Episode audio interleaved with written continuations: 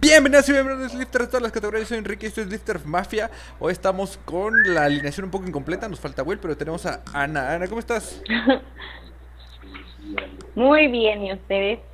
Perfecto. Ah, mira, ya llegó ahí Will, justamente llegando. Lalito, ¿cómo A estás? tiempo. Justo al tiempo. Bien, bien, bien aquí, amigos. Una buena semana de inicio de meso. Qué bueno. Oscarín, ¿cómo estás? Ah, alguien nos está Bien, viendo, muy bien. estamos viendo la repetición. Por ahí tienen un delay, ¿no? Sí, exacto. Tenemos lag, sí. Muy bien, amigos. Listísimo. Listísimo para. Creo que venga. Will, ¿cómo estás? Hola, hola, llegando en la raya. Corriendo, así se, así se debe ser. Pues perfecto, hoy tenemos muchos temas y muy variados. La verdad es que no sé por cuál quieran empezar. ¿Puedo decir una cosa? Dale, dale, dale. Me deben 100 pesos. No voy a decir nada más. No voy a decir nada más. Está grabado. Ustedes pues, quémense documentado que me deben 100 pesos. Si quieren podemos empezar por, por ese tema. Digo, la que no lo vio la semana pasada, ahí sí hicimos la, la quiniela lifter de quién iba a ser el, el ganador de, del evento de Strong de los más fuertes de México del fin de semana, que estuvo el 8 y 9 de mayo. La verdad es que fue un evento muy bueno. Yo lo estuve siguiendo ahí en redes. Estuve subiendo este, muchas fotos allí en Facebook, videos. eh, o la verdad es que yo los entiendo muy bien. De repente veía que mucha gente se quejaba de, no, es que se les corta la transmisión. Es que es complicado. O sea, la verdad es que estar en un espacio abierto como en el que estaban, donde no estás conectado a una red fija, de repente pues estás conectado con datos, se te va, se te va la señal y pues obviamente tienes que tener una muy buena señal para estar transmitiendo en vivo y pues con un celular de repente pues se calienta y tienes que estarlo cambiando. Yo entiendo esa parte, la gente se quejaba mucho, pero pues vaya, poco a poco vamos a ir mejorando y, se agradece mucho que, que hagan este tipo de, de transmisiones de los eventos porque a nosotros como fans pues nos mantienen enterados. Y pues hubo Cierto. mucha, mu- mucha acción, no sé si quieren empezar ahí platicando ese tema en particular. Tú, Lalito, tú empezaste. Ah, no, pues como vieron a mi campeón. A- Mi al- campeón, saludos al Piquis. Al Piquis. Balboa haciendo picantón. 370, bro. Sí, Es irreal ese hombre. Y vaya, digo, no es un, Vikingo. no es un Vikingo. chavito y sigue cada sigue Don mejorando. Kong. Poco a poco, digo, apenas en, en octubre de las, del año pasado estiró los 350 y le metió 20 kilos en 6 meses. Este, pues es algo de, de destacarse. Y vimos también ahí mucha acción de. Algo que me gustó mucho es que había muchos atletas nuevos. O sea, que tal vez era su primer competencia de Strongman, tanto en el lado femenil como en el lado masculino. Y bueno, los elites ahí dando, dando la cátedra de qué es ser Strongman aquí en México. No sé ahí si, aquí, ¿quién, ¿quién creen que fue, o bueno, quién consideran que fue el, el atleta más destacado? Ya Lalito decía que Piquis, ¿tú Anita lo estuviste siguiendo? Eh, estuve viendo igual fotos y así, pero yo creo que la que, digo, soy fan y yo la amo literalmente es a Diana. O sea, ella me sorprende. O sea, literalmente la vi competir como si Sí. nada y fue de, acabas de levantar en el kern. O sea, yo creo que si yo entreno y vuelvo a entrenar como ella, yo me rompo, o sea, literalmente. Sí, está, está impresionante. Y de hecho, ahorita pasamos a, a otro tema que tiene que ver justamente con eso. Ahí Diana, digo, metiéndose en la categoría elite con atletas que le llevan 15, 10 kilos de diferencia y quedando en un, un segundo lugar. Pero ahí, Oscarín, ¿tú lo estuviste viendo? ¿Lo estuviste siguiendo? Sí, sí, sí. También vi la participación de del buen Piquis y de, y de Diana. Creo que también estuvo Victoria, ¿no? Victoria Pacheco ahí andaba, justamente quedó en ella en tercer lugar. ¿Y tú, Lalito? Sí, sí, sí, reñidísimo el Ah, bueno, ya, ya, ya me ando saltando. ¿Tú, Will, ¿tú, tú a quién estuviste viendo? ¿Lo estuviste siguiendo? Sí, estuve viendo a Uriel y obviamente, mira, ahí fue un error mío, yo no tomé en cuenta a Ballesteros. Obviamente también es un hombre que viene teniendo ya cierto camino en el, en el Strongman y pues como que, como que hubo un rato en donde, híjole, es que andaba en otras competencias, además como que no se había conjugado y ahora que ya pues estaba Piki, estaba Uriel, estaba él y estaban pues, los demás partes de el Elite de 105, esa categoría se puso bien buena. Sí, la verdad es que ahí el podio quedó Piquis, Juanito Ballesteros y Uriel. Eh, la verdad es que la de 105 siempre es la, bueno, aquí en México pues siempre es como la más espectacular porque pues vaya, están ahí los, Peleada. los superatletas que vemos, ¿no? O sea, son gente que pues, tú la ves en la calle y hasta te intimida. Que en la, en la entrevista que tuvimos ahí con Juanito, él decía, es que yo lo salgo a la calle y la gente me ve, me ve raro, o sea, me ve como un fenómeno porque pues soy muy alto, soy muy grande. Un Entonces, gigante. Y sí, Como sí, no me los imagino así, ya pues como. es que imagínate unas moles ahí caminando, digo, uno que es chaparrillo, pues Sí, sí. el, el Piquis, el Piquis, la Ah. primera vez que lo vi, o sea, literalmente entró yo así de, hola, o sea, eres gigante. O sea, Que, casi que me el Piquis pisa, es muy atlético. O sea, la verdad es que él tiene un físico muy atlético. Este, a diferencia de, de, por ejemplo, de Juanito o de Uriel, que ya son más corpulentos. Pero yo la primera vez que vi a Piquis, no sé, o sea, se me hizo un hombre fuerte, o sea, de, de deporte pues, robusto, pero nunca se me hizo como un, un titán, pues. Pero un Juanito Ballesteros No. lo ves y sí te quedas así de, wow, qué onda. Es el más grande de los tres del podio, ¿no? Sí, sí. Sí. Y de grande de lo que quieras, o sea, está enorme. Sí, no manches. Te- tengo ¿Cómo, ¿Cuánto Ajá. pesa? ¿Quién sabe? Yo creo que sí le van a andar pegando como al 150, si no es que un poquito más, ¿eh? O sea, porque es muy alto. Sí. ¿Cómo cuánto mide? ¿Como dos metros? Yo creo que sí, más o menos. Como 1.95 tal vez. O sea, sí es alto. Este, y la verdad es que, pues bueno, él se ha metido ahí a, a competencias internacionales y sí está como del forje de, de los otros atletas. Mira, ahí nos está Poncho viendo, nos dice que Piquis pesó 103. Y le digo, Piquis no es así tan, tan masivo, Gigante. ta- ta- tan, gigante, pero aún así da, o sea, es Superfuerte. súper fuerte. Y aquí nada más para no dejarlos fuera, por ejemplo, tengo los resultados de la categoría femenil hasta 70 kilogramos. Ahí en primer lugar quedó Ivonne Lizeth Gallegos, Yoshi Cristina Vázquez en segundo lugar y Maribel Mardueño Atraen. Que esta chica Maribel es del team de Tosco. Mm, ok. Y ella creo que nada más entrenó como dos, tres meses antes. Se preparó específicamente para la competencia. Ella practica más como CrossFit. Y este pues dio ahí un tercer lugar bastante, bastante bueno. Entonces digo, ahí Sí. hay mucho talento femenino. Creo que fue una categoría muy poblada. O sea, hay por lo menos nueve atletas que están aquí anotadas. Que para la categoría femenil de hasta 70 creo que es bastantito.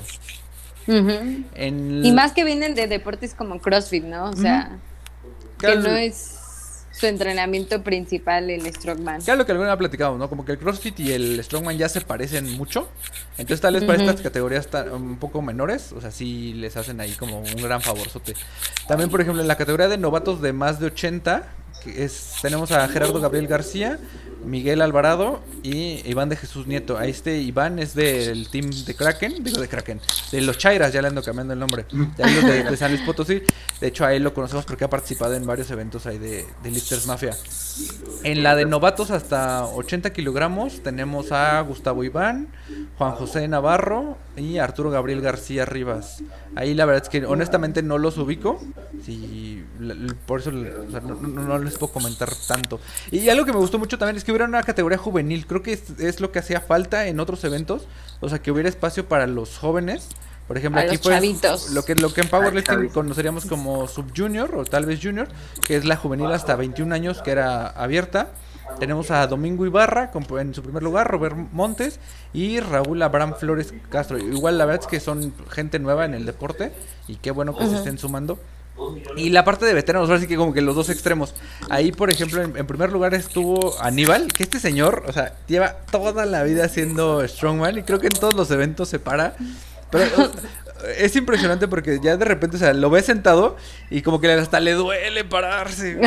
Pero ya cuando está en el evento, oh, se mueve súper rápido, no sé. Se transforma, ¿no? Sí, se está ahí Todos somos energía. así. O sea, yo también me paro y ah, mi rodilla, mi hombro, mi codo. Estamos es, fríos. Es como el fríos. meme, ¿no? De, de que cuando hace un powerlifter ag- agachándose por una moneda así de, ah, que todo le truena. güey". Sí, todos somos ellos. Todos somos ellos. Y bueno, ahí la siguiente categoría, que hay también un conocido de, de del mundo del powerlifting, que fue la categoría de hasta 95 kilogramos, se la lleva Eduardo Garza, que también, pues digo, él es una persona pues fuerte, yo Ranas, creo ¿no? que por naturaleza del Runners Gym, de ahí de, de Monterrey. Eh, Pues es que de a donde se para también da un buen desempeño. Ahora esto, yo lo he estado viendo que practica para alterofilia. No sé si esté pensando competir próximamente. Pero él comentaba ahí en sus historias que tenía practicando unas dos semanas para este evento en particular. Pero pues que había estado practicando para alterofilia. Sabemos que es campeón nacional de su categoría en powerlifting. Ahí tuvo un tiro con el, con el brujo en su momento. Y pues digo, él se lleva el primer lugar de, esta categoría hasta 95 kilogramos. En segundo lugar estuvo José Gibran. Y en tercer lugar Miguel Ángel Silva. Y vamos a la de hasta 80 kilogramos. Que también esta es. Se la lleva José Rodrigo Colorado. Que él es otro chico del team de Tosco. Mejor conocido como Rock Colorado. También bastante Fue fuerte. chido, ¿no? Les fue bien. Sí, les se llevaron pues estos dos podios, este, un cuarto y un quinto lugar. Se llevó el, el team de Tosco. Y Bueno, bueno, bueno. es el- hay Ricardo Vicenteño y Michela Mauri, que este chico también de Amauri es de, de ahí de San Luis Potosí. Y él era más de culturismo, y se ha estado metiendo a deportes de fuerza. Entonces también ahí está dejando su, su, marca. Y bueno, la categoría... Todos caen al lado oscuro. Sí, sí, sí. sí, sí.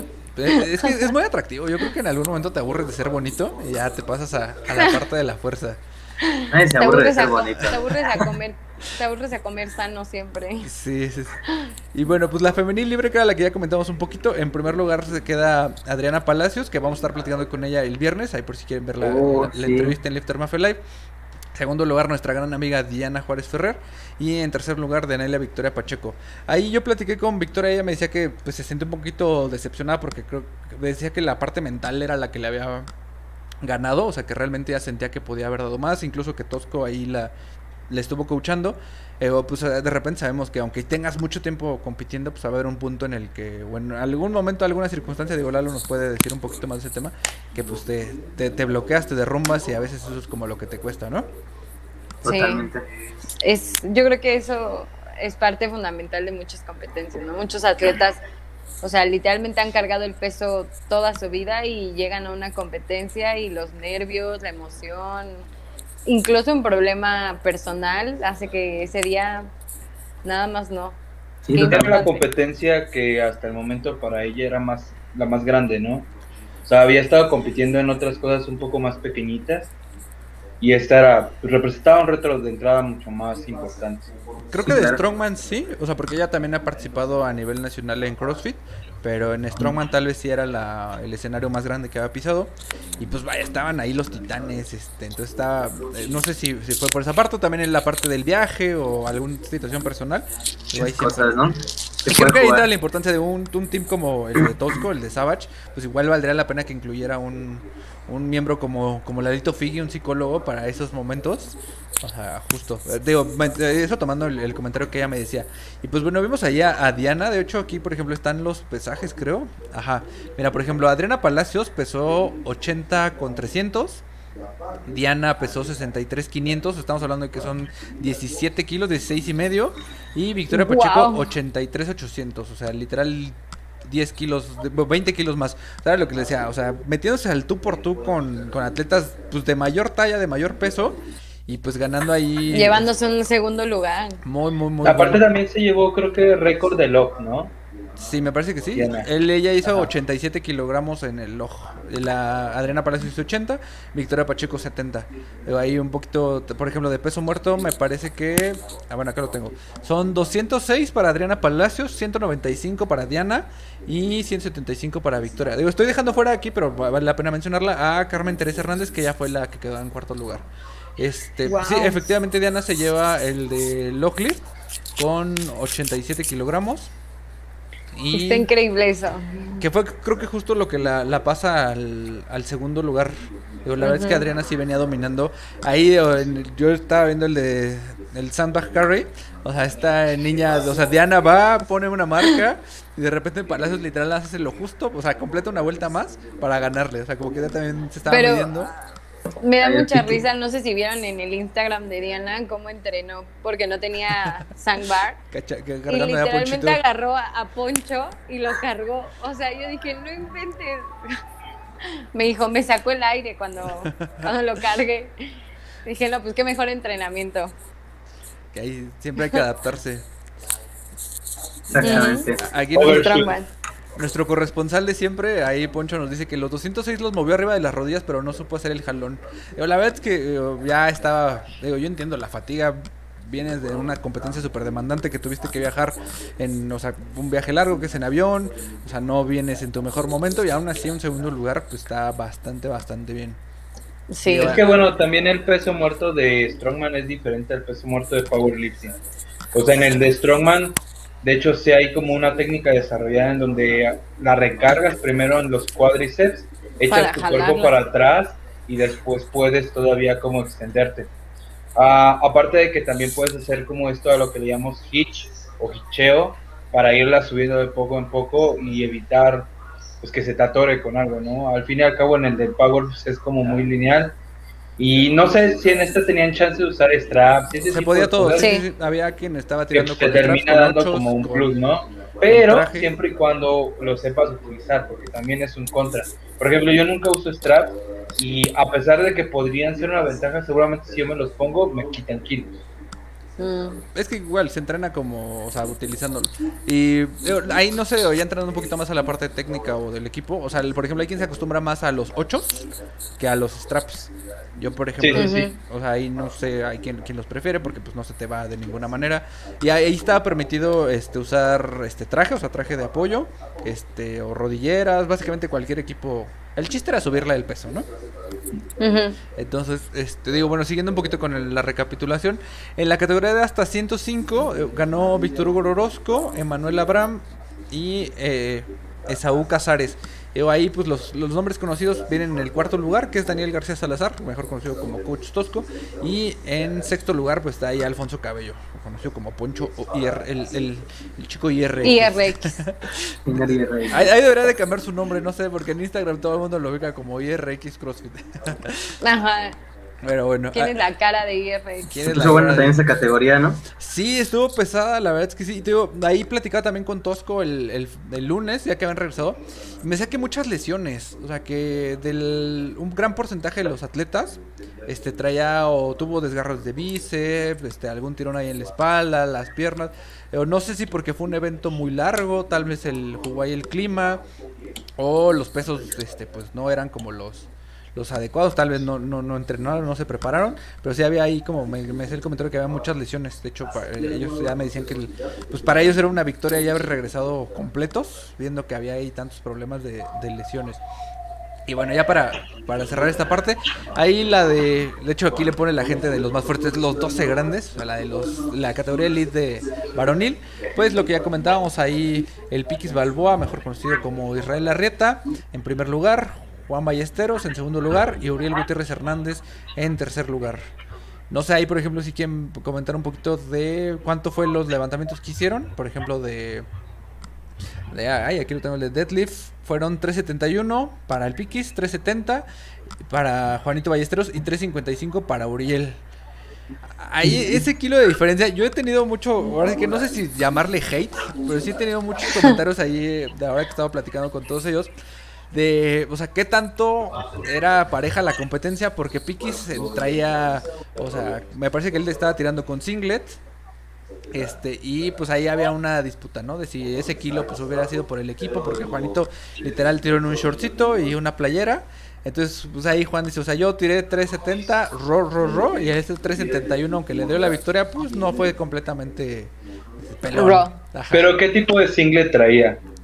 No sé, o sea, ahí sí, no sé. no- El de equipado. Porque, o sea, si es un centurión o un... Creo que el de... Creo que el otro de... Hay, hay, hay uno que se llama Velocity, creo que es de peso de- muerto. de Titán también, ajá. Pero si no es ninguno de estos dos... Es completamente legal. Exacto. No deja... O sea, también O sería sea, legal. legal me refiero a que. o también sea, sería short. digámoslo así. Ajá. Ajá. Pues de hecho, por ejemplo, el único que sí, de estos tres que sí estaba tirando con equipo, o sea, con traje equipado especial para Deadlift era Uriel. Entonces él sí traía un, un traje. Y aún así se quedó lejos, o sea, de 15 kilos por lo menos. Pero pues ahí estaba ese comentario. Te digo, no sé qué, o sea, si es hate, si es fue de, pues, es como para ahí hacer polémica. Pero la verdad es que pues queda calientito el asunto porque un kilo de diferencia, pues puede ser cualquier cosa, kilo. ¿no? O sea, igual fue estrategia, igual fue, o sea, que el, Pues- ahí ya es el cansancio.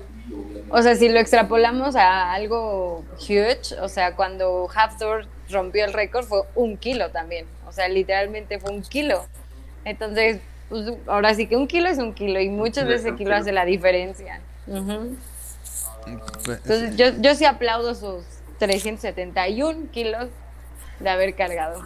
Eso sí, los récords se rompen por cualquier cosa, ¿no? Por un kilo, medio kilo. Y pues queda Es ya más. pa- pa- para que siga esa rivalidad, que creo que es una rivalidad muy buena, porque pues le va dando espectáculo, ¿no? Digo, ahí Ujú. Juanito Ballesteros es tricampeón. Ahora Piquis se corona como bicampeón. Entonces hay que ver si el próximo evento, pues Piquis buscaría como tirarle esa corona de tricampeón, que haya dos tricampeones, y posteriormente ahí ganarle. A ver, vamos a ver qué nos pone aquí Ponchito. Mira, dice, dice Poncho que dice, pero el Piquis solo le subió para ganarle, o sea que no, no, no fue su máximo y él traía 380, incluso me dijo que, que ya sacó los 390. Pues te va ahí, igual y nada más era la estrategia, tirarle la coronita, desde ahí dejarle la espinita de Picarle. picarle exacto la cresta, a ver qué, qué por un kilo. Ahorita no es como un kilo. Sí, pues ahí para que tiene. te va ahí, El pilón. en- Entra más como la, la estrategia. Pues, Claro, sí, es totalmente estratégico. Eh, bueno, del volteo de llantas, ahí por ejemplo, eh, y también era, es que les digo, hay- hubo mucho hate en todo este fin de semana, ¿no? O sea, justo por esta rivalidad. Digo, ahí por ejemplo, la llanta, que pues, si no mal recuerdo, pesaba 500 kilos, la que era yo, o sea, que era media tonelada. Este, Piki nada más la voltea 10 veces, nada más. Y Juanito Ballesteros la volteó 11 veces. Uriel, de hecho, ni siquiera la pudo ahí mover. Entonces ahí justo el- los comentarios que estaba yo recibiendo, cachando, era de que pues, o sea, que Piquis le ganó a, a Juanito por un kilo, pero Juanito le ganó por 500 Por una kilos. vuelta. Ah, ok. Era así como que los comentarios que estaba recibiendo, no voy a decir quién los Fight. estuvo poniendo, pero ahí estaba, y, y no eran ellos directamente, pero sí había mucha gente ahí co- comentando. Sí, por eso es lo chido, ¿no? O sea, este tipo de rivalidades se empiezan como a hacer que todos se conecten, ¿no? En eso, ¿no? Dicen, ah, Sí. Ah, es que se, se puso al bueno. final es espectáculo. Ajá. Empezando por ti y la quiniela. Y bueno, o sea, en- gané por un kilo. ganaste por un kilo, exacto. Gané por un kilo. Ahí le debes 50 pesos a Piquis por lo menos. Si te mando 50, te mando, pásame tu cuenta. Aquí me dice, ay sí, perdón, estoy leyendo mal, que era, perdón, es una y dos vueltas, perdóname, sí, sí, me están corrigiendo aquí en, los- en los correos, que fue una, una vuelta la de Piquis, dos vueltas la de Juanito, y es que aquí, no, tiene- no sé por qué le pusieron, ah, porque son los 10 puntos, perdóname, sí, sí, sí. Entonces fue una vuelta, Sí. dos vueltas, sí, ya estaba ahí dando información equivocada, pero siempre hay gente corrigiéndonos. Y por ejemplo, aquí en el de Log, el Piquis levantó 120, Juanito 150 y Uriel 135. O sea, la verdad es que te ahí Juanito pues traía un poco más de, Se rifaron. de números. Y lo de las columnas, ahí pues ese es un evento que, que Piki siempre ha sobresalido. Y por, él duró 51 segundos, 51.5. Uriel, digo, Juanito 40 y Uriel 29. La verdad es que Uriel creo que se quedó un poco corto en el resto de las pruebas. Digo, vaya, son pesos titánicos, pero pues ahí la competencia sí se le despegó bastante, bastante. Entonces fue un evento muy bueno, la verdad es que de seguirlo yo estaba muy emocionado, aunque yo estaba en la Copa de, de Peso Muerto de la Ciudad de México, estaba aquí con el celular viendo las historias, este llegué a la casa, vi todos los videos que subieron y el domingo pues estuve ahí siguiéndolo. A mí me, me gustó, la verdad es que, insisto, son de los eventos que, que hacen falta. Sea, muy, mucha producción, de hecho ahora hasta con drones estaban grabando y todo. Aparte en el aire, al aire libre eso se aplaude. Sí, estuvo bueno, se veía muy chido. Y creo Sí. que, o sea, demuestra que nada más una buena organización hace un buen evento. Este, y atrae mucho talento, ¿no? Digo, La verdad es que no era, o sea, como tan espectacular, tal vez como en otras ocasiones, era un- varias carpas haciendo lo que sería el escenario o en la zona de competencia. Pero pues los atletas sí estaban ahí como en, en su espacio, los jueces estaban aparte, el público estaba ahí alrededor, pero había buen ambiente o al menos se veía la transmisión. Entonces creo que pues eventos así ya hacen falta, ¿no? Sí. Más para el atleta, como hemos dicho. Y bueno, pues si quieren nos seguimos con el siguiente tema de la Copa de Peso Muerto de la Ciudad de México. ¿Quién la estuvo viendo? Yo vi a Lalito ahí en la transmisión, sí es cierto. Estaba desayunándome, una comidita y viendo al buen Lifter Mafia transmitiendo. ¿Cómo no? Sí, el tío de Lifter. El tío ahí vi al equipanda. Al equipando. La verdad es que qué fuertes son esos hermanos Guizar, ¿eh? Qué fuertes. Yo no los había estado siguiendo tanto, pero son muy, muy, muy, muy, muy fuertes. Pero bueno, ahí nace como para ponerles en contexto, el sábado 8 fue el- la Copa de Peso Muerto de la Ciudad de México, uno de los tres eventos que van a estar organizando. Ya dieron un poquito más de detalles que van a ser en este mismo año las otras dos copas y que los piensan realizar de forma anual. Entonces, y esta medallita ya hicieron ahí la muestra cómo se iba a ver unida. Ah, La trife, la tri. Ajá, como la trifecta de- del, del Spartan, que digo, está complicado, o sea, tienes que ser un lifter muy completo para juntar tus tres medallas, o sea, realmente porque solo se las dieron a los tres primeros lugares. de Eso te iba a preguntar, sí, ¿no? Solo se lo dieron los tres primeros lugares. Ajá, entonces, o sea, te vas a tener que, que Ganar quedar todo. Exacto, la verdad es que, digo, peso muerto, pues fueron 30 atletas, pero en las otras no se llenen, entonces se va a poner interesante de ver quién puede completar o no su, su trifectita. Y pues el lugar estuvo bien, la verdad es que se nota la experiencia. bueno, ¿no? Ajá, o sea, fue grande. la parte de la organización, pues era de la Asociación de la Ciudad de México, apoyada como siempre de la- del Estado de México. Ya sabemos que siempre hay como este apoyo en estas dos asociaciones, digo, aunque hubo el cambio de mesa, este, pues estuvo ahí este, Helios apoyando, toda su familia. Entonces, de staff realmente había como 15 personas. O sea, sí era un gran número de, de personal ahí De organizando. Entonces el lugar era un deportivo que tiene una cancha de básquetbol o como un auditorio multiusos, no sé cómo. sí, sí. Entonces estaba pues la duela, ¿no? Ajá, exacto. Bueno, era cemento. El piso era de cemento, este, pero tenía como la parte de gradas donde estuvieron los atletas, nada más permitieron el acceso a atletas y coach. Entonces eran alrededor de 70 personas las que estábamos hoy, 70, 80 personas, pero pues era un lugar muy abierto, muy amplio. La verdad es que nunca Sí, se, se sintió. Y parte, ah, miren, de hecho por aquí lo debo de tener. Denme un segundo. ¿Tiene su pizza? Nos trae un souvenir. Sí, sí. Va a haber un, un giveaway. No, no, no.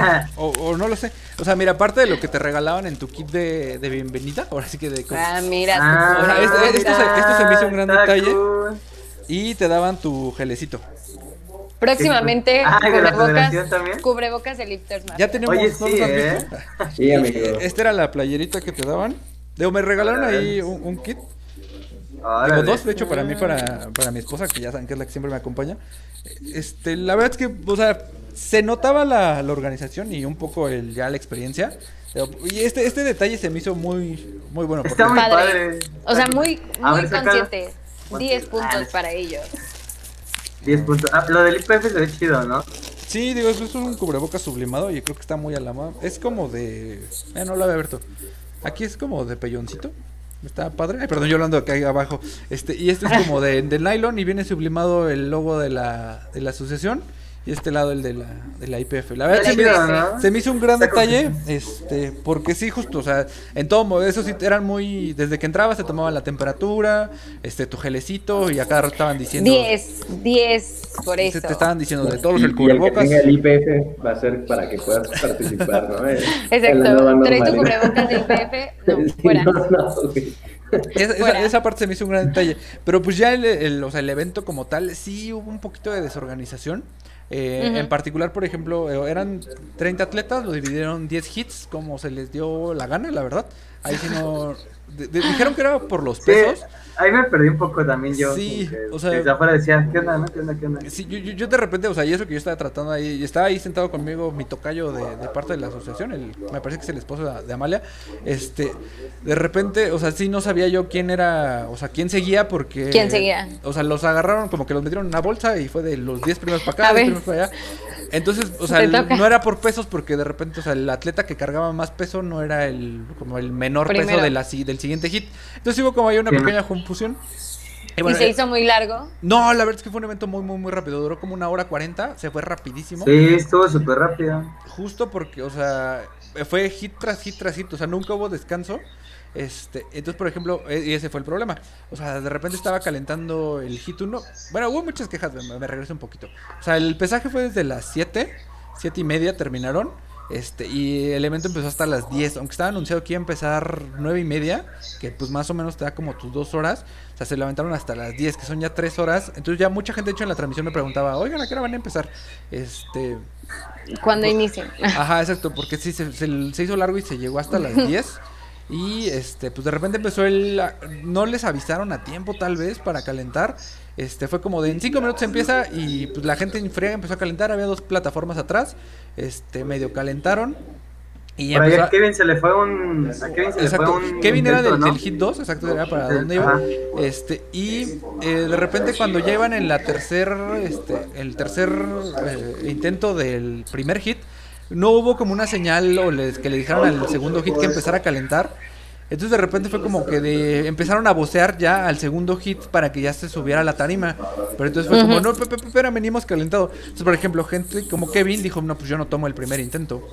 Porque pues ya era, o sea, habían calentado 5 minutos. Y digo, pues Kevin que tiró sus 2.65 de opener, pues no era como que pudiera empezar a calentar en 5 minutos y tirar esos pesos. Creo que eso es súper, o sea, es- súper importante darle el tiempo a los atletas para calentar. Sinceramente, lo que habíamos hablado de las lesiones, ¿no? O sea, a lo mejor también muchos de Strongman pudieron evitar lesiones, pero a lo mejor calentar mejor, ¿no? Y en este caso, pues tirar 260, 270 kilos así de 5 minutos y ahí voy. Sí, yo creo que, es que digo, no yo- sé, no sé, Will, pero peso muerto para mí en mi caso particular es el, el movimiento en el que más tengo que calentar. O sea, porque todo me duele a mí. Para empezar. No sé, tú, tú por Depende ejemplo. mucho de cada persona. o Ajá. sea, por ejemplo, normalmente en una competencia de Power es lo que yo creo que menos nos tardamos en calentar. O sea, ya compitiendo porque vienes con el movimiento de lo, de lo anterior. Yo creo Sí. que nada más haces ajustitos. Pero pues en este caso es una estrategia diferente porque pues, es un evento monolevantamiento. Entonces, híjole, es curioso. O sea, ahí no sé de quién, quién, quién, quién podamos hacer responsable. Yo creo que sí es compartido. O sea, si bien los organizadores pues hacen bien en decirle, digamos que por regla medio implícita, en cuanto ves que el hit 1 está iniciando, tu hit 2 ya calienta. O sea, por ejemplo, a mí casi siempre me toca ir en los hit B cuando Pero hay eventos. es que se Entonces, fue muy cuando ellos ya están tirando, yo estoy calentando. O sea, se fue rapidísimo. O sea, fueron literal como 20 minutos de todo el hit. O sea, se fue rapidísimo. Híjole, es que en 20 minutos sí preparas 2.50. O sea, en 20 Ujú. minutos. Ya de estar en la barra, ¿no? 30, o sea, 25 minutos a lo máximo. Entonces, por ejemplo, ya que los otros acabaron de calentar, tú te metes a calentar. Normalmente es así, o sea, estoy especulando porque la neta yo no lo vi. Ah, pero pues sí es complicado. Normalmente en las en las en los eventos de Power sí no hay como señales de calentamiento. O sea, más bien Sí, respetas la hora de inicio y dices, ok, si voy a empezar a las 11, yo 10 y media ya estoy O sea, tú, en- tú como atleta te, te planteas la hora, ¿no? O sea, es como, si ellos dijeron nueve y media, yo tengo que estar listo a nueve y media. No importa que ellos se tarden más, Ajá, pero yo tengo que estar listo a esa hora, ¿no? Que creo que fue donde inició la confusión. Ujú, ¿no? Puede ser. Sí, porque te Sí. esa parte es como que fue, fue el problema. Y Y de... que- ¿Mandé? Ah, digo, y quizá también una cosa que no se había hecho un evento de un solo movimiento con tan pocos atletas, quizá no nos tienes tanto control de cuánto se podría tardar el. Ujú. Entonces, tanto como atleta como organizador, ¿no? No sabes qué tan rápido puede fluir, porque sí fue muy, muy rápido. Es que de creo que repente la, ya la buena veías, organización fue lo que les ganó. sí, o sea, ya de repente veías que ya volvía a dar la vuelta el atleta que inició, y pues obviamente para calentar justo, ¿no? No estás observando el evento, ¿no? Entonces creo que también por ahí se puede perder un poco. Quizá como una parte más de comunicación, ¿no? De, de vocear más los intentos y demás. ¿Eran hit de 10 personas? Eran hit de 10 personas. Es que de entrada ya ahí te da el tiempo. O sea, si estamos hablando que son de 10 personas y cada lifter tiene un minuto de levantamiento, tienes 10 minutos para calentar por ronda. Si son 3 rondas, tienes 30 minutos.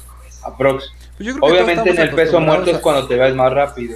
Yo creo que todos estamos acostumbrados a que los eventos sean más lentos. Te ahí creo que la buena organización fue lo que les Sí, es que sí se fue demasiado rápido, Sí. o sea, de verdad, sí. No, algo pasó que se fue muy rápido. O sea, porque te, son los, el evento completo se fue en una hora cuarenta. O sea, fue rapidísimo. Es que justo, el peso muerto es el en el que el lifter no llega a vacar, a utilizar su minuto entero. Sí, O sea, no, se acaba. cuando haces sentadilla, normalmente también por ser el primer levantamiento, el lifter suele tener más rituales, o sea, suele tardarse más para levantar. En, la banca ni se diga, ¿no? Sí, no. En el otro no, es barra lista, tomas dos, tres respiradas, te jala, ahí pateas algo y levantas, ¿no? O sea, ¿no? Lloras y ya. Te limpias Te y tiras, levantas. Haces una marcha. Ajá, lloras y Sí, es súper rápido. Bueno, los que toman amonia sí lloran, entonces. ¿no? Saludos al Tavo. No, o sea, saludos a mí, que de curiosa abrí la bolsa y. No, yo estaba con los ojos. Eso es truco, no, es- eso es esto no truco. es lo mío, eso no es lo mío. Y bueno, ya regresando un poquito a, a- a- ya los, los levantamientos, pues ahí el peso más grande fue por este chavo Don Mole, este, con 300 kilogramos, la verdad es que bastante fáciles, creo que le quedaba ahí mucho espacio para, para mejorar. Este, Hay otro chavo, ¿no? Que también tiró sí, 300. Ay, no me acuerdo cómo se este, llama. No, creo que nadie tiró más que el 300. ¿No? No, el que Yo más intentó. 270, ¿no? 270. Pero el chavo que- sí, dos- Romeo, este chavo que les No lo dio... entendí mal entonces. Que no, que no se le estaba dando porque está- no estaba bloqueando, ¿no? Ah, sí, pero él traía creo que 270 y tantos, ¿eh?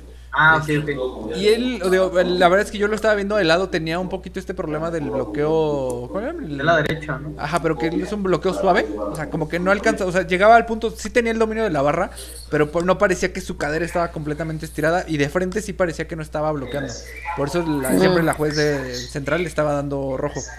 Ya fue una lateral, fue la que sí le, le dio el segundo levantamiento como bueno. Pero era más como de un fallo técnico. O sea, no que no tuviera la fuerza. Mm. Y pues ahí lo, lo destacable fue que pues estos chicos, los hermanos Guizar, la verdad es que muy fuertes los dos. Este, ahí me parece que, no traigo aquí los datos, la verdad es que no los han publicado, pero si no mal recuerdo fue tiró 280, pero sin faja, este, y como que muy tirado de la pena. así, 180. Ya es, ya es como la moda andar jalando sin sus- fajas. Estaba en el segundo hit, ¿no? Sí. Uno de rojo, de trae un SBD. Él era uno y el otro uno, Uno. completamente de negro con un single titán que estaba en el tercer hit. Pero los dos muy, muy, muy fuertes, ¿eh? la verdad. Este, vimos, vi gente nueva también, este, muchas caras nuevas, la verdad. Este, digo, vino gente de Hidalgo, del Estado de México, decían que, bueno, vino gente de, de Chihuahua y no me acuerdo de dónde más, de un estado más. Entonces, ¿Dónde sí, fue? O sea, ¿qué ubicación era? ¿Por dónde era? En la Benito Juárez, muy cerca de Miscuac. Mm, ya, ya. Entre Miscuac y Barranca, más o menos por ahí. Este, la verdad es que es un lugar muy céntrico, muy fácil de muy fácil de acceso. Si ibas sobre periférico, literal dos cuadras, o si venías sobre Revolución, te quedaba igual a, a dos cuadras. La verdad es que la locación muy Muy buena. céntrico. Ujú. Sí, creo que nadie tuvo problema de accesos. Este, ahí te, había estacionamiento, un estacionamiento público en la esquina y si ibas del evento, pues te dejaban pasar ahí. Este, Otro punto para ellos. Sí, la verdad, Bueno. insisto, fue un buen evento, sí se vio bien organizado. Este, digo, más bien como que al momento de la ejecución ya fue, fue los pequeños problemillas. Y digo, ahí, por ejemplo, otro punto extra, como diría Ani, es, o sea, tenían incluso servicio médico. O sea, Ah, sí, sí, le Muy importante. Ambulancia, ¿no? Sí, había una ambulancia, o sea, cosas que pues no, de repente no ves en otro tipo de competencias. Entonces como que sí Sí, cuidaron ese aspecto. Y, este, ¿qué, qué más, qué más, qué más? Pues la verdad es que, eh, yo lo que les iba a comentar, vino gente de, de Pachuca, de Hidalgo, estos chicos de las, de, que son de especiales, este, que siempre pues Mm. da un gusto ahí verlos. La verdad es que siempre, o sea, cómo, cómo se emocionan, cómo festejan, siempre, a mí por lo menos me, me emociona. Este, Sí. y por ejemplo, vi un chico que traía el equipo de su papá. Ese también me impresionó. No me acuerdo ahorita cómo se llama. Pero por ejemplo, trae una. Yo, yo era lo que yo decía en la narración. Trae una faja insert de estas que son como de los 70s. Donde tienes tu, tu faja y Mm. tiene una tirita. Y la tirita se mete, haz de cuenta, como en, un, en la en la hebilla. Entonces tú la, la, la palanca y le empiezas a apalancar literal como si fuera un alicate y se va jalando, se va jalando, se va- o sea, no tiene... Y ya cualquier cosa pues le apachorras el botoncito como un cinturón de seguridad y se suelta. Entonces estaba muy padre, yo estaba muy emocionado porque tenía años que no veía unos, creo que ni los hacen todavía. Ya, no- o sea, sinceramente yo no sabía que existían. Era como de- del equipo, y que también el traje que usaba para Deadlift era este el equipo, pues un singlet de hace pues, unos 20, 30 años. Entonces ya lo que me comentaban era que pues el equipo era de su papá y el chico retomó, o sea, estaba practicando power. Ah, chido. Y su papá iba con él, pero ya era un señor muy grande. Entonces, Sí, la verdad es que se me hizo pero muy, era muy padre. powerlifter de... De Lo antaño. hubieras entrevistado, hubiera estado bien cool. Cuando lo Sí. salí a buscar no se encontré al Chaco, creo que el papá andaba ahí en el sanitario, pero la verdad es que me hizo algo muy padre de pues que el papá le haya heredado el deporte al hijo y con el equipo Eso, ¿no? completo. Y el chavo pues muy fuerte, pero pues, la verdad es que muy, muy, se me hizo algo muy, muy bonito. Invítalos a un live. Sí, Ay. Sí, estaría súper cool, ¿eh? Sí, la verdad es que estuvo muy padre. Y así como caras conocidas, pues obviamente tuvimos a todos los del Equipanda. Este, estuvo esta chica Colors de, del Mm. Estado de México. ¿Quién más anduvo por ahí? Bueno, Kevin Acevedo, Paco. Mm, ¿A quién más recuerdo? Señor ahorita? Mole. Señor Mole, ahí el alumno de Will. Este también ahí estuvo. la verdad es que no, como que fue un levantamiento muy, muy X. Pudo haber dado más. La verdad es que no sé. ¿Cuánto fue? ¿300? No, él es Don Mole, pero existe el La Mole, que es el mole original. Ah, que es ok, un que él ha representado a México en N cantidad de, de eventos internacionales. Su especialidad Ajá. es el press de banca equipado. Este es fuertísimo, creo que trae Mm. como 210, 220, ¿no? De banca. Fuck. 220 era lo último que intentó Vic. Y creo que no. Casi dos- sale. dos- Y no 215 salió. sí lo, lo- lo ha clavado, ¿no? Pero 220 es lo que se le ha negado siempre. Ajá. Es una persona Wow. también como que bien, muy, muy campechana, muy, muy tranquila. Este, y yo tenía años que no lo veía competir, pues básicamente desde el. Creo que no sé si estuvo en el último selectivo. No hago si compitiendo, pero sí lo vi por ahí. Yo no recuerdo, honestamente. Lo que pasa es que, Que en, nos en confirme. selectivos no hay equipados, ¿no? Sí, pero pues compiten dentro de su misma categoría de peso. Sí. No, yo vi que traía a su hijo, ¿no? Ese día, que fue el selectivo del 18, ¿no? La verdad es que no me Pues acuerdo estoy si él... Yo tenía mucho que no lo había visto competir.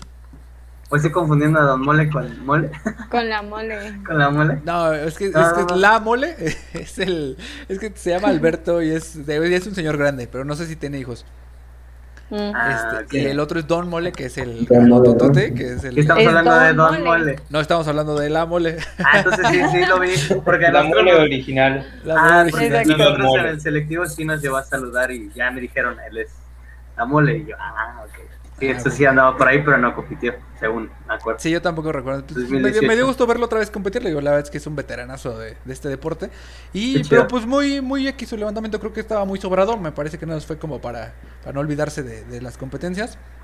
Pero pues siempre da gusto ver gente conocida por ahí. Y pues creo que con eso está cu- cubierto este tema. No sé, alguien si. Algo que se me esté pasando. No. Sobre eso no. Y pues bueno, ahí nada, no pasar de, largo que pues siguen las competencias de, weightlifting. Platicamos ahorita fuera del aire ahí con, con esta Anita. Este, pues otra vez esta chica Ferrer, este, volviendo a ganar oro. La verdad es que es un. Yo no sé si ella todavía le faltaban puntos para clasificar a las Olimpiadas. Pero pues está ahí de, de tour competen- de competencia en todos Sudamérica. Ya compitió hace rato en los Panamericanos, ahora en los Centroamericanos. Y pues sigue ganando. Sí, la verdad es que, digo, no sé, mentiría si les diría, pero creo que ella es la única mexicana de su categoría, de 55 kilos. Me parece que en Porque ese evento que sí. sigue- Ajá, porque la que sigue es 59 kilos y es de una chica que es, eh, bueno, ella se hace llamar Gomita. ella es la competidora eh, de 59 kilos, 49 es And- Andrea y pues ya categorías más altas. Pero esas como son las intermedias, ellas tres son las competidoras. Y que era lo que platicamos Pero digo, también. Andrea. Está medio feo porque digo, es el centroamericano, pero está ahorita en Colombia y sabemos que Colombia de repente, ahorita está como muy ahí ajetreado el asunto. Entonces, pues digo, quien se animó a ir, pues está ahí compitiendo, pero yo vi gente de España, este, tú me dices que viste gente de Suiza, de Nueva Zelanda, pero, pues están tratando de rascar los últimos boletos para irse a las Olimpiadas. Entonces, pues de repente ahí, Sí. ahí, ahí se pondrá la seguridad por ir a, a, a las Olimpiadas. Y pues el otro tema que Pero tenemos ahí. fíjate que- Ajá, ajá. Digo, nada más paréntesis, fíjate que, o sea, a pesar de todo lo que está pasando en Colombia y que de verdad es muy lamentable, eh, la organización se ve bastante bien. O sea, tienen, o sea, les toman la temperatura, ya sabes, el cubrebocas. Solamente puede haber una persona, o sea, el coach, eh, cuando entra la persona a competir, la, la, El la levantador. tarima, ajá, la tarima y ya. O sea, y está como muy controlado. También es muchísimo menos gente que, por ejemplo, en los panamericanos. Ahí sí era más gente. Ahorita ya son como 6, 7 por categoría máximo. Ujú. Y Entonces- bueno, ahorita, ahorita que mencionas un poquito eso, en las hace un par de días escuchaba que, por ejemplo, el tema para los olímpicos va a ser que, o sea, no es obligatoria la vacuna, pero sí van a tener que estar usando cubrebocas y literal va únicamente atleta y coach. Sí, está muy restringido. No va a haber nada de público. Me parece que los deportes de equipo solamente va a ser como ah, los justos, no, no va a haber como reemplazos ni así. O sea, los que van a ir son los que van a competir. Porque también lo que estaba viendo en en clavados, pues es como. Hay veces que son dos y muchas veces como si uno le da COVID y qué pasa. Entonces. Sí, van a ser un unas olimpiadas bien raras, pero pues hay que estar ahí al pendiente y pues están a la, Únicas. Vuelta, a la vuelta de la esquina. Y pues la otra noticia que traíamos y que también estamos platicando es que se nos va, se nos va nuestra lifter favorita ahí, esta Mariana anunció su, su retiro. Su retiro oficial. Y, y eso justamente creo que nos da pie a platicar. ¿En qué momento nos debemos de retirar? O sea, o que en qué momento se deben retirar los atletas. ¿Tú qué opinas, Lalito? ¿Yo qué opino? No sé, a mí, a mí me parece el power algo muy longevo. que no sé. Ah, o sea, no sé a qué le llamas un retiro, ¿sabes? Creo que a lo mejor podrías hablarlo en el contexto de competir. Grandes ligas. Ajá, claro, competir, digamos, en lo, en lo más que hay en, en tu deporte, pero pues no sé, yo lo vería como algo que puedes seguir haciendo. No sé, para mí yo lo veo de por vida. O sea, ¿sabes? Quiero llegar y ser muy viejito y seguir haciendo power y que me lo permita, ¿no? O sea, es que el Es tema que hay de... un tema fuerte, ¿no? Hay con esa categoría, bueno, no categoría, con esa federación. O sea, Mm, no es lo mismo tener un brujo, por ejemplo, en IPF que se acerque a edades muy, muy altas y siga progresando, que alguien a ese nivel, en ese tipo de categorías, usando por el fármaco, que, o sea, la cantidad de fármaco que utiliza. O sea, obviamente el grado de exposición o el grado, digamos, de sacrificio. El, fármaco, sino simplemente estar a, ese nivel, ¿no? O sea, ser un nivel elite. Es que no tanto lo puedes mantener sin el fármaco. O sea, pero en general en cualquier deporte, o sea, creo que estando al, al nivel elite, o sea, siempre hay un desgaste muy complicado y en qué momento te retiras. O sea, te, te expones a que una lesión te retire o este tú te retiras cuando estás en, en, el pico de tu carrera. Es que del otro lado vemos en IPF que hay gente muy longeva. La verdad no me acuerdo el nombre del lifter, pero es justo de la categoría de 9-3, ronda entre, entre 105, pero el tipo tiene 53 años y sigue progresando. Y sigue siendo campeón nacional en Estados Unidos, no en un país donde dices, bueno, no hay competencia. O sea, es que eh, sí es muy, sí es un factor muy determinante el nivel que alcanza el care. O sea, sí es un grado de sacrificio muy, muy, muy, muy diferente. a nivel salud. No, y es que aparte, o sea, lo que decíamos Enrique y yo, o sea, ella, o sea, Mariana hizo mucho hincapié que ella se retiraba en el mejor momento de su vida porque no quería tener lesiones. O sea, lo que ella era mm, yo le huyo a, los, a las lesiones, yo me voy porque ahorita estoy sana, estoy bien, competí, soy bicampeona, ahora sí que ya cumplí mi objetivo, pues lo que sigue es recreativo, ¿no? Y, o sea, también, como dice Will, o sea, entiendes lo que ella ha pasado, o sea, lo que se ha metido para llegar a eso, y que a lo mejor ella misma ha dicho como, o sea, obviamente no lo va a declarar al mundo, pero tal vez ya le perjudicó de manera, o sea, su salud y decir, hasta aquí, ¿no? Pero es que no sé, o vemos muchos atletas que se aferran de repente a estar siempre en, este nivel o tratando de buscar esta, o estar en esa actividad. Vemos gente con bíceps desgarrados, con espaldas, o sea, destrozadas, que de repente pues se aferran a seguir ahí compitiendo y de repente están un poquito más como de, lástima ya que, que resultados. por es que Mariana ya ganó lo que tenía que Es que justo, justo eso iba a decir, o sea, ahí tiene que ver mucho el objetivo del atleta y lo que consigue. No, si, si un atleta consigue lo que se planteó pues va a llegar un punto en donde va a decir, lo tengo. Entonces, pues ya no, esto no me, quizá me expone más de lo que me da. Entonces ya. Pero eh, es, sabio yo, también coincido, yo también coincido eso. O sea, la verdad es que, digo, tomo otro ejemplo como Matt Fraser, el hombre más eh, fitness, ahora sí que del CrossFit. O sea, creo que ha sido tres, mm. cuatro veces campeón. Cinco veces campeón de los CrossFit Games. Cinco y se retiró igual, invicto. O sea, en su mejor momento, nadie se lo esperaba. Y justo es muy inteligente porque le queda toda una carrera por delante. O sea, y no tiene ninguna lesión que lo impida como para emprender cualquier otra, otra cosa que quiera. Exacto, o sea, yo creo que ya llegas a un momento en tu vida deportiva que, como dice Lalito, o sea, ya hacerlo recreativo es lo que sigue, ¿no? O sea, ya hacerlo por gusto, por amor al deporte, por, pero ya no exigirte al máximo siempre, siempre, ¿no? O sea, como muchas veces ellos lo hacen para competencias, para todos esos ciclos que si dices, Ay, qué desgaste. Aquí es que aparte con Mariana es súper extraño porque ¿quién le iba a hacer sombra a Mariana? O sea, ¿quién lo venía empujando atrás?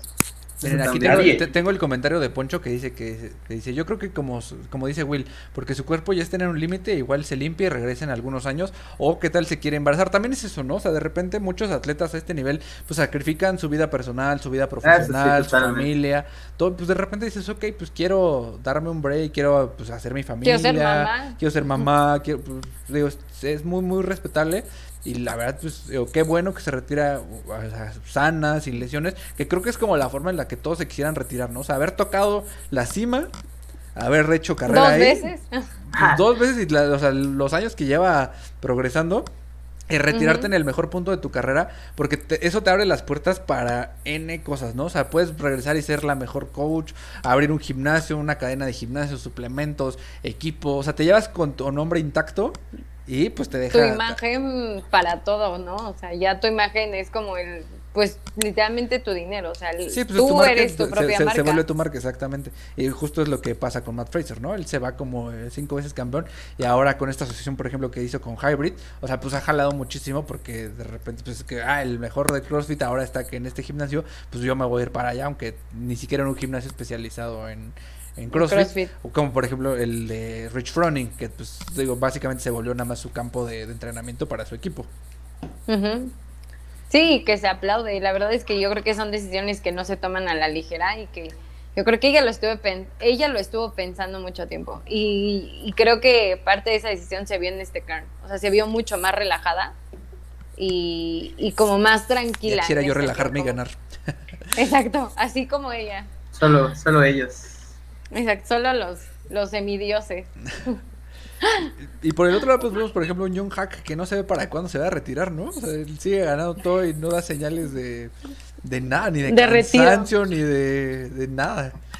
Híjole, que aparte de la derrota con Chad Person actualmente, yo creo que Pero mira, le, pegó así, exacto. Yo también creo que le caló. Y por eso ahora no se va a retirar. A lo mejor lo pensó y dijo, me retiro este año, pero con Pero es que aparte ese tipo, aparte es súper joven. No sé, ¿tiene que 25, 26 años? Creo que, sí, gracias. no ah, gracias por eso joven. ¿Cuántos años tiene Mariana? ¿32? 32. 33? 32. o sea si es una vida ahí, ¿no? O sea, si es un tiempo en el, en, el aspecto deportivo, ¿no? O sea, seis años, cinco años es mucho, ¿no? Que de ahora sí consideramos siempre que el powerlifting es un deporte longevo, ¿no? O sea, tienes ahí tu prime, tal vez digo en los casos de los hombres al pasado los 30, tal vez donde podrías dar. Y, hablando un poquito de, de, retiros, ahorita por ejemplo me viene a la mente el de Taylor Atwood, que él ya había anunciado que se iba a retirar y cuando le ofrecen el ir a Sheffield, este, él ya no se retira y lleva dos años ahí atorado y nunca se hizo Sheffield. por ejemplo, trae su lesión ahí en el cuadríceps, que ha estado peleando con ella. No sé si ahí es donde se, uno debe de ponderar de repente, o sea, ¿qué tanto me puedo esforzar más? Taylor Atwood. A pesar ¿Qué fue el año pasado cuando tiró, tiró qué? 390. Total, ¿no? ah, 700, El total 700, ya, no. O sea. Pero eh, él para mí, o sea, ya está estirando la liga más de lo que debe porque tiene dos años que se, según se iba a retirar, trae una lesión que lo estaba ahí molestando y no sé si está esperando a que se le desgarre ahí el, la pierna y para retirarse. Pero es que, o sea, sinceramente, sinceramente y nadie me va a dejar mentir como atleta, todos somos tercos. O sea, sinceramente que muchos de nosotros hemos sido como eh, empujar hasta el final, como, bueno, X no duele o X estoy yendo a terapia un día o dos a la semana, o sea, no te tratas bien una lesión y tratas de, de aplazarla lo más, ¿no? O sea, que no, no como tal te retires. Y yo creo que eso está mal. O sea, no tratar una lesión, creo que es lo peor que puede pasarte. Que ahí entramos a, otro tema, ¿no? O sea, de repente, ¿cuándo es una lesión que te tienes que tomar en serio? ¿Cuándo es una lesión? O sea, que ya lo platicamos en su momento con el episodio con Omar, ¿no? O sea, de repente, o sea, ¿qué, ¿qué, es una señal de alarma? ¿Qué es lo que puedes ahí trabajar alrededor? ¿Qué tanto te puede En el live de Omar Martel. Chequenlo, creo que fue el episodio 16, 17. Este, ahí, por ejemplo, o sea, ¿cuándo tú, o sea, puedes darle la vuelta o que tu coach te pueda dar ahí algunas indicaciones o cuándo sí ya debes acudir con un especialista y cuándo ya te da miedo ya puedes llegar hasta una cirugía, ¿no? O sea, creo que hay como hay varias varios niveles y pues siempre es bueno tener esa información. Y pues no sé chicos, algo que quieran, ya casi llegamos a la hora, ya estamos a punto de, despedirnos, creo que vimos todos los, temas de la, de la semana. Creo que nada. Como que se va a apagar un poquito ahorita la escena, ¿no? De, en general. Pues sí, no, porque o sea, está todo puesto, por ejemplo, en el mundo del Strongman, pues ahora todos tienen la mira en el Mike. Mike Classic, que es clasificatorio al Arnold Amateur, ahí en Columbus, Ohio que pues ya se va a realizar este año. Es, o sea, la verdad es que la gente que participó en Kraken Morelos y ganó está clasificada porque aún así tiene que pagar su viaje y su inscripción. Este, entonces, para eh, participar al My Classic. Y este, pues eh, la verdad es que está bueno. Es, es el evento pues, principal en esa asociación. Entonces ahí creo que muchos, si no mal recuerdo, va a ser en agosto. Si no es que tengo mal el dato. Y pues en el mundo del Power, pues viene el 12, no es cierto, 29, la gente de Samsung Gym tiene su campeonato de sentadilla. 12 de junio está el, la Copa Campeonato, no recuerdo cómo le van a llamar, del Estado de México de Bench Press, un evento similar mm. este, como el que se vivió este fin de semana. Y hay varios selectivos en... Está el de... Bueno, estatales, está el de Baja California, también hay acción en Chihuahua. Este, me parece que en Yucatán también tienen, Veracruz, o sea, sí está movido, tal vez no hay eventos tan grandes como si fuera un selectivo nacional, pero pues sí hay mucho movimiento, de IPL la verdad es que tiene ahí varios eventos en puerta. Entiendo que va a haber acción también en... Ah, Faridi nos decía que ella es ahora la representante de Guanajuato, de la FEMEPO. Entonces, por lo menos ahí va a haber este, algún evento. Y ya anunciaban las asociaciones del Estado de México y Ciudad de México que posiblemente los. No es cierto, fue FMEPO quien anunció que en octubre noviembre iban a regresar los selectivos. Entonces, pues sí hay ahorita varios eventos, pero los grandes vienen a finales de, de año. Entonces, pues hay, hay, hay tiempo para prepararse. Morido. hay tiempo para prepararse. La verdad es que digo, está bien, vamos a ver caras nuevas en todos estos eventos. Digo, hay estados en los que tal vez no había pues, representaciones de- del powerlifting, pero pues ahí, ahí están. Se van a animar. Pues no sé, Will, algo con lo que quieras cerrar.